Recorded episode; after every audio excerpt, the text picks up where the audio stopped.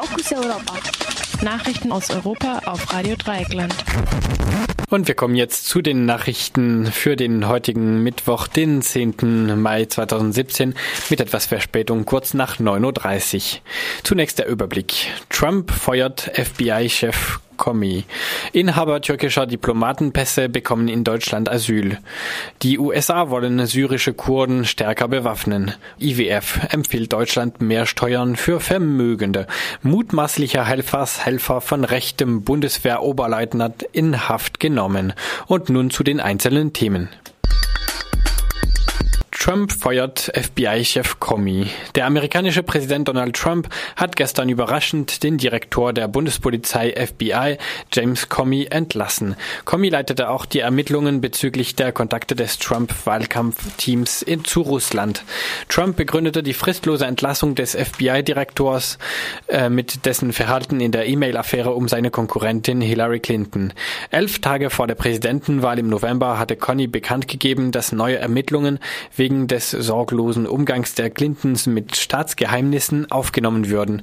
Unmittelbar vor der Wahl sagte Comey dann, es werde keine strafrechtlichen Ermittlungen gegen Clinton geben. Trotzdem war es Wasser auf die Wahlkampfmühlen Trumps, der sogar die Verhaftung Clintons für den Fall seines Wahlsieges ankündigte.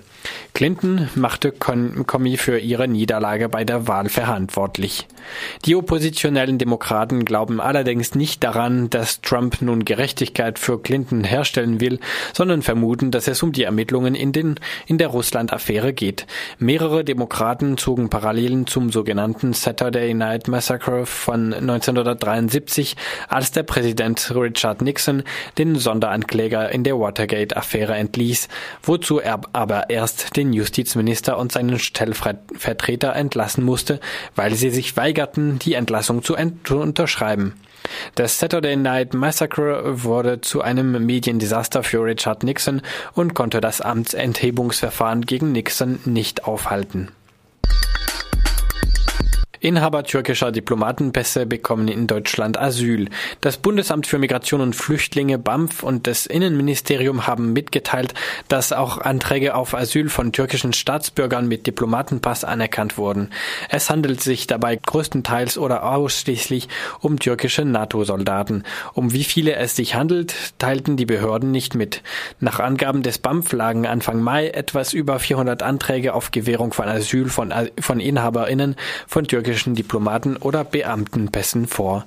Angesichts der Säuberungen nach dem Putschversuch vom 15. Juli letzten Jahres haben außer Soldaten auch verstärkt WissenschaftlerInnen und selbst höchste RichterInnen aus der Türkei in Deutschland Asylanträge gestellt. Monatlich gehen ungefähr 500 Anträge von Flüchtlingen aus der Türkei ein. Der türkische Verteidigungsminister Fikri Ishik hatte im Januar Deutschland ernste Konsequenzen für den Fall angedroht, dass türkische Soldaten Asyl gewährt würde. Einen ähnlichen Streit hat die Türkei auch mit Griechenland. Die Anerkennungsquote für Flüchtlinge aus der Türkei ist dieses Jahr von mageren 8 Prozent auf lediglich 17 Prozent gestiegen. In der Türkei dürfte die Gewährung von Asyl für Soldaten als weiterer Beleg für die These gewertet werden, dass Deutschland die Putschisten unterstützt hat.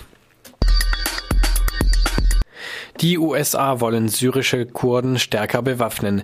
Wie der Sprecher des Weißen Hauses Sean Spicer am Dienstag mitteilte, hat Präsident Trump der Lieferung von Handfeuerwaffen, Maschinengewehren und gepanzerten Fahrzeugen an die kurdische Miliz YPG zugestimmt. Damit soll die YPG bei der Einnahme der IS-Hauptstadt Raqqa unterstützt werden. Waffenlieferungen der USA an die YPG gab es bereits unter Präsident Obama und auch die Lieferung gepanzerter Fahrzeuge ist wohl nicht neu. Dass dies nun offiziell vom Sprecher des Weißen Hauses ge bekannt gegeben wird, hat wohl hauptsächlich den Sinn, dem türkischen Präsidenten Erdogan im Vorfeld seines ersten Treffens mit Trump zu, signal zu signalisieren, dass Trump weiter auf die kurdische Karte setzt. Vor zwei Wochen griff die, die türkische Luftwaffe Stellungen der YPG massiv an.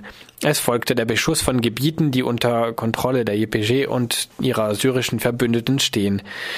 Nach tagelangem Beschuss aus schweren Haubitzen an zahlreichen Stellen und Vorbereitungen für einen zweiten Einmarsch der türkischen Armee begannen amerikanische und russische Soldaten mit Patrouillen entlang der Grenze, worauf die türkische Seite das Feuer einstellte. Allerdings benutzten die USA auch den türkischen Luftwaffenstützpunkt Incirlik für die Luftangriffe in Syrien. Die kurdische Miliz marschiert aus drei Richtungen auf Raqqa und hat gute Chancen, die IS-Hauptstadt einzunehmen. In ihren Reihen kämpfen auch viele kurdische Kämpfer oder, oder Kämpferinnen aus der Türkei. Die YPG und die mit ihr verbundene Partei der Demokratischen Union, DYP, drängen andere kurdischen Parteien in Syrien mehr und mehr an die Wand. Gestern wurde erneut die Festnahme von Funktionären anderer kurdischer Kräfte in Syrien aus ihrem Gebiet gemeldet. Die Angaben lassen sich im Einzelnen nicht überprüfen. IWF empfiehlt Deutschland mehr Steuern für Vermögende. Laut dem Handelsblatt wird im Entwurf zum Deutschlandbericht des IWF eine zu geringe steuerliche Belastung von Vermögenden ausgemacht. Geringe Einkommen sollen, sollten steuerlich entlastet werden oder es sollten die Löhne steigen. Auch höhere Investitionen in die Infrastruktur sieht der IWF positiv. Andererseits empfiehlt der IWF eine Beibehaltung der Hartz-IV-Regelungen mutmaßlicher Helfershelfer von rechtem Bundeswehroberleutnant in Haft genommen. Am gestrigen Dienstag, den 9. Mai, hat die Bundesanwaltschaft den 27-jährigen Maximilian T. in Kehl durch Beamte des Bundeskriminalamtes festnehmen lassen. Am Nachmittag setzte der Ermittlungsrichter am Bundesgerichtshof den Haftbefehl vom 8. Mai in Vollzug. Zu den mutmaßlichen Taten gab der Generalbundesanwalt folgende Verlautbarung zum Haft Haftbefehl heraus. Zitat. Nach dem Ergebnis der bisherigen Ermittlungen planten Franco A., Matthias F. und Maximilian T. einen Angriff auf das Leben hochrangiger Politiker und Personen des öffentlichen Lebens, die sich für eine aus Sicht der Beschuldigten verfehlten Politik in Ausländer- und Flüchtlingsangelegenheiten engagieren. Konkret hatten die Beschuldigten ihre möglichen Anschlagsopfer in einer Liste unter verschiedenen Kategorien erfasst. Unter anderem sind dort dort Bundespräsident AD Joachim Gauck und Bundesminister der Justiz und für Verbraucherschutz Heiko Maas verzeichnet. Die Ausführung der Tat sollte Franco A. übernehmen.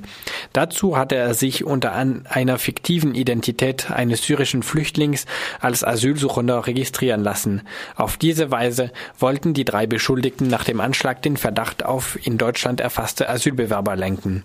In der Folge bezog Franco A. wiederholt Leistungen nach dem Asylbewerberleistungsgesetz Leistungsgesetz, die er zum Teil bei den örtlichen Behörden persönlich abholte. Die dadurch entstandene Abwesenheiten deckte zumindest ein, zum Teil Maximilian T., indem er Franco A. gegenüber Vorgesetzten mit entschuldigte. Zur Vorbereitung des Angriffs beschafften sich die Beschuldigten in Österreich eine Pistole des Herstellers Manufacture d'Armes der Pyrénées Françaises Modell 17, Kaliber 7 mm 65 Browning, die sie zunächst zwischenlagerten. Mitte Januar nahm Franco A. die Waffe an sich und verwahrte sie in einem Putzschacht auf einer behinderten Toilette am Wiener Flughafen. Dort wurde sie wenig später von Beamten der österreichischen Polizei entdeckt. Im Zuge der weiteren Ermittlungen wurden Franco A. und Matthias F. in einem Verfahren der Staatsanwaltschaft Frankfurt am Main am 26. April 2017 festgenommen. Das Ermittlungsverfahren ist zwischenzeitlich übernommen worden die von den drei Beschuldigten geplante Tat sollte von der Bevölkerung als radikal-islamistischer Terrorakt eines anerkannten Flüchtlings aufgefasst werden. Gerade im Hinblick auf die fortdauernde öffentliche Diskussion in der Ausländer- und Flüchtlingspolitik hätte ein vermeintlicher Terrorakt eines registrierten Asylsuchenden besonderes Aufsehen erregt und zu dem allgemeinen Gefühl einer Bedrohung beigetragen. Vor diesem Hintergrund handelt es sich um eine staatsschutzspezifische Tat von besonderer Bedeutung. Zitat Ende.